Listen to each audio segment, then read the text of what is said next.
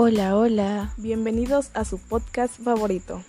Nosotras somos Livni Gabriela Carvajal Rojas y Alondra Jazmín García Rojas. Hoy hablaremos de un tema muy importante llamado la transición democrática. ¿Crees que nos puedas explicar un poco acerca de este tema? Claro, en primer lugar, el concepto de la transición democrática es la política como proceso de radical transformación de las reglas y de los mecanismos de la participación, de la competencia política, ya sea de un régimen democrático hacia un autoritarismo, también puede ser desde este hacia la democracia. Y ya esto marcó rumbo político como por el siglo XX. Y pues bueno compañera, ¿qué me puedes decir acerca del proceso de apertura democrático aquí en México? Pues te puedo contar que la apertura democrática es ampliamente reconocida, ya que en 1968 puede ser tomado como el arranque de una fase de transición del país hacia la democracia moderna. A pesar de los sucesos de 1968, Luis Echeverría llegó a la presidencia a través de unas elecciones muy cómodas y normalmente comunes, lo cual pues le agradó a la sociedad y hizo que se sintieran cómodos a lo que él estaba diciendo, dando su discurso, etc. ¿Y tú qué nos puedes contar acerca de cómo fue la alianza para la producción en México? Esto pasó en 1970 a 1982 el modelo de alianza para la producción fue una de las estrategias utilizadas para el presidente de México, José López Portillo, como medida ante la crisis económica de 1976. Entre pues entre 1940 y 1950, México sustentó su economía en un modelo conservador promotor de la industrialización lo cual ahora tenemos la duda, ¿cuál fue el modelo de alianza para la producción, querida compañera? Y como ya lo habías mencionado, como consecuencia, para 1960 la distribución del ingreso público se había hecho desigual. Por ende, las necesidades de los más pobres estaban desatendidas. Ante el descontento popular, los presidentes Echeverría y López Portillo adoptaron medidas de tipo fiscal que prácticamente dejaron en bancarrota a la hacienda pública. ¿Y crees que nos puedas contar algunos antecedentes? Em, claro que sí. Bueno, pues algunos de los antecedentes fue cuando el presidente López Portillo asumió el poder. Recibe un país altamente endeudado. México estaba hipotecado a la inversión extranjera en sus sectores más productivos y era dependiente de las importaciones como medida de abastecimiento de su población. En medio de una alarmante situación inflacionaria, el mandatario recibió un fondo de crédito monetario internacional con el cual logró esquivar algunas dificultades. Ok, como habíamos hablado antes, del modelo de la alianza de producción fue denominado como un acuerdo, alianza popular, nacional y democrática para la producción. Con este, López Portillo hizo un llamado a los empresarios mexicanos a sumar esfuerzos para reactivar la economía del país, ya que estaba yendo en bancarrota, como lo había dicho antes.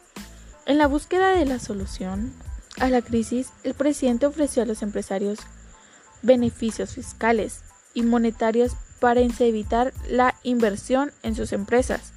Parte de tales incentivos fue la emisión de petrobonos que completaban tasas de intereses muy atractivas y sujetas al precio del crudo, el cual se encontraban en ascenso.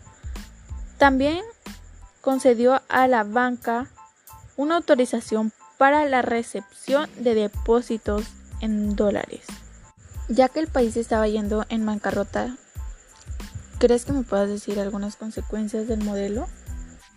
Claro, algunas de las consecuencias del modelo fue que entre 1978 y 1980, el modelo rindió resultados que se reflejaron en el incremento del 8% anual del Producto Interno Bruto. Esto atrajo el interés de la banca internacional. Es así como el gobierno, confiado en la capacidad de pago que le proporcionaba su recién descubierta riqueza petrolífera, asumió nuevos y considerables compromisos crediticios. Las divisas obtenidas por la venta del petróleo permitieron afrontar los regazos económicos del régimen anterior y disminuir la tasa inflacionaria. Sin embargo, las reformas contempladas en la alianza no resolvieron los problemas de producción, dado que en el eje económico siempre fue la fluctuante renta petrolera. Ahora diremos las ventajas y desventajas del modelo de alianza. Bueno, a continuación les diré algunas de las ventajas del modelo de alianza.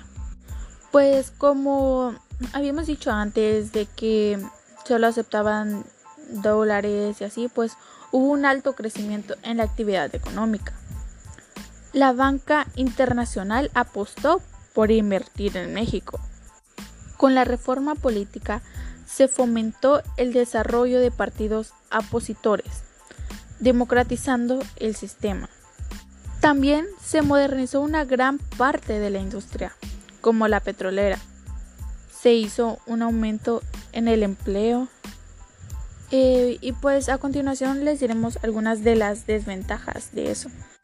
Y bueno, una de las desventajas fueron que al final del mandato de López Portillo, México tenía una deuda externa de 76 millones de dólares. También, esta deuda del 80% pertenecía al gobierno, mientras el 20% a las entidades privadas.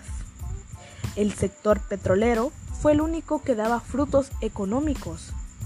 Se deslavó una moneda. El Banco de México se retiró del mercado de cambios. Aumentó la inflación. Ok, bueno, dejando a un lado las ventajas y desventajas ya mencionadas, tenemos el rediseño de las estructuras del crimen organizado como consecuencia de la transición democrática en México. En México, tras 71 años de gobierno, se dio la consolidación de la transición a la democracia. México dejó de ser el modelo del sistema del partido único definido por Duverger como sistema de partido único, hegemónico y pragmático. La interrupción brutal de la violencia y la inseguridad en México del siglo XXI coincide en el tiempo con la transición de gobierno del autoritarismo a la pluralidad política. Gracias a eso, el combate que se le hizo a los grandes cárteles en Colombia a principios de los años 90 y el cierre del corredor Caribe entre Colombia y Estados Unidos obligaron a nuevas rutas encontrando en México y Centroamérica una opción.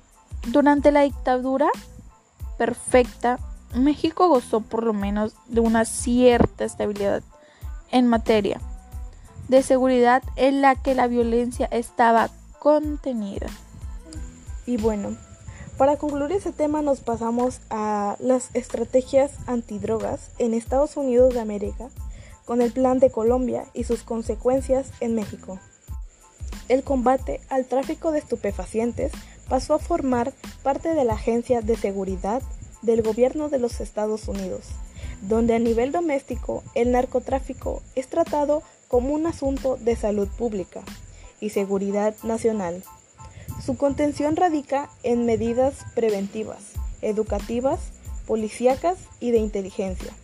El gobierno de Fox también se incorporó a la Agencia de Seguridad del grave problema de seguridad pública derivada del narcotráfico como una de las prioridades, debido a la amplia demanda ciudadana que reclamaba la seguridad en todas las calles de este lugar.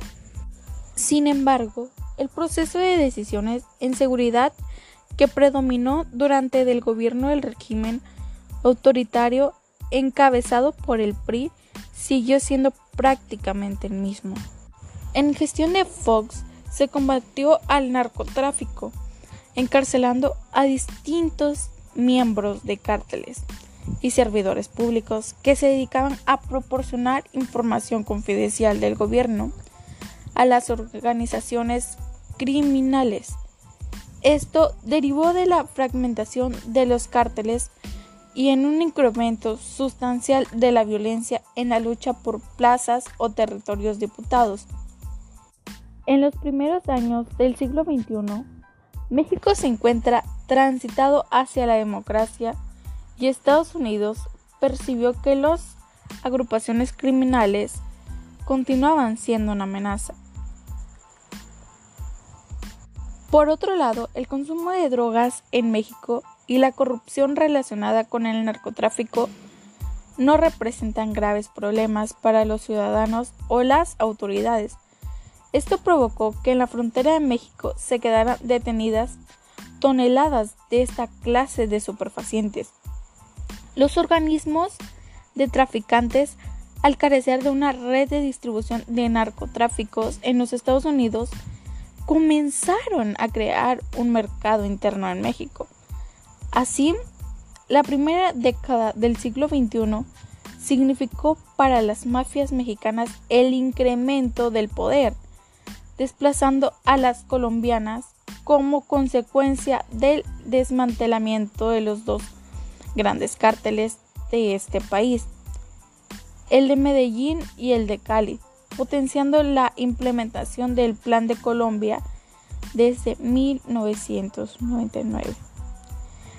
Sumando a todo esto, los cárteles mexicanos venden droga en Estados Unidos, a lo que esto influyó para los cárteles mexicanos se enriquecieran a un ritmo mucho más acelerado. En 2020, para tener derecho a utilizar un territorio mexicano, las mafias colombianas deben renunciar a comercializar en Estados Unidos entre un 50 y 75% de la droga que ellas aportan. Algunos municipios como el norte de México, Tijuana, Monterrey, Reynosa, Matamoros y Nuevo Laredo fueron ocupados por la mafia y las calles se convirtieron en un centro de operaciones. Las policías municipales quedaron al servicio del crimen organizado. El Estado de México demostró su incapacidad al no contar con la policía científica o capacitada que pudiera hacer frente a esta contingencia. El resultado del debilitamiento de las instituciones de seguridad del Estado, el derivado de la lucha por el control de las plazas y las rutas del tráfico de drogas, la violencia aumentó especialmente en los últimos años del gobierno de Fox. La violencia provocada por los cárteles del narcotráfico se transformó en el principal problema de seguridad en el país hasta estos días.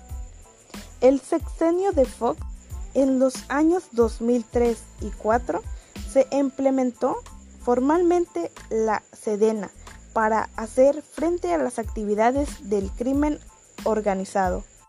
También se deduce entonces que la decisión que incorpora las Fuerzas Armadas de la guerra contra el crimen organizado desde el 2017 conduce a sostener que la estrategia fue un recurso de la última instancia para la supervivencia del Estado de México y sus instituciones.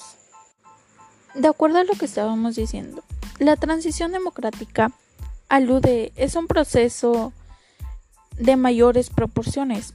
Su tema de fondo es que el de una sociedad modernizada, ya que no cabía ni siquiera hacerlo en el formato político del partido hegemónico México se hizo más complejo, diverso, plural, un solo partido, una sola coalización. Ya no podía representar ni conciliar todos los intereses, proyectos y pulsiones de un país que creía y se diferenciaba claramente sobre la transición democrática. En realidad es una historia que se acomodó para encontrar una fórmula para una vida política moderna y acorde a nuestras necesidades con nuestra verdad social. Ok, dado y explicado esto, damos por concluido este tema ya con esto, que con una rápida mirada a este proceso, la colonización en 1977 había un alto de municipios gobernados por distintos en el PRI. Algo parecido había ocurrido al nivel de las gobernaturas. Los ayuntamientos y los congresos locales del Distrito Federal se convirtieron en laboratorios donde acudían a los partidos y se reforzaba, se multiplicaba la mecánica cambio político.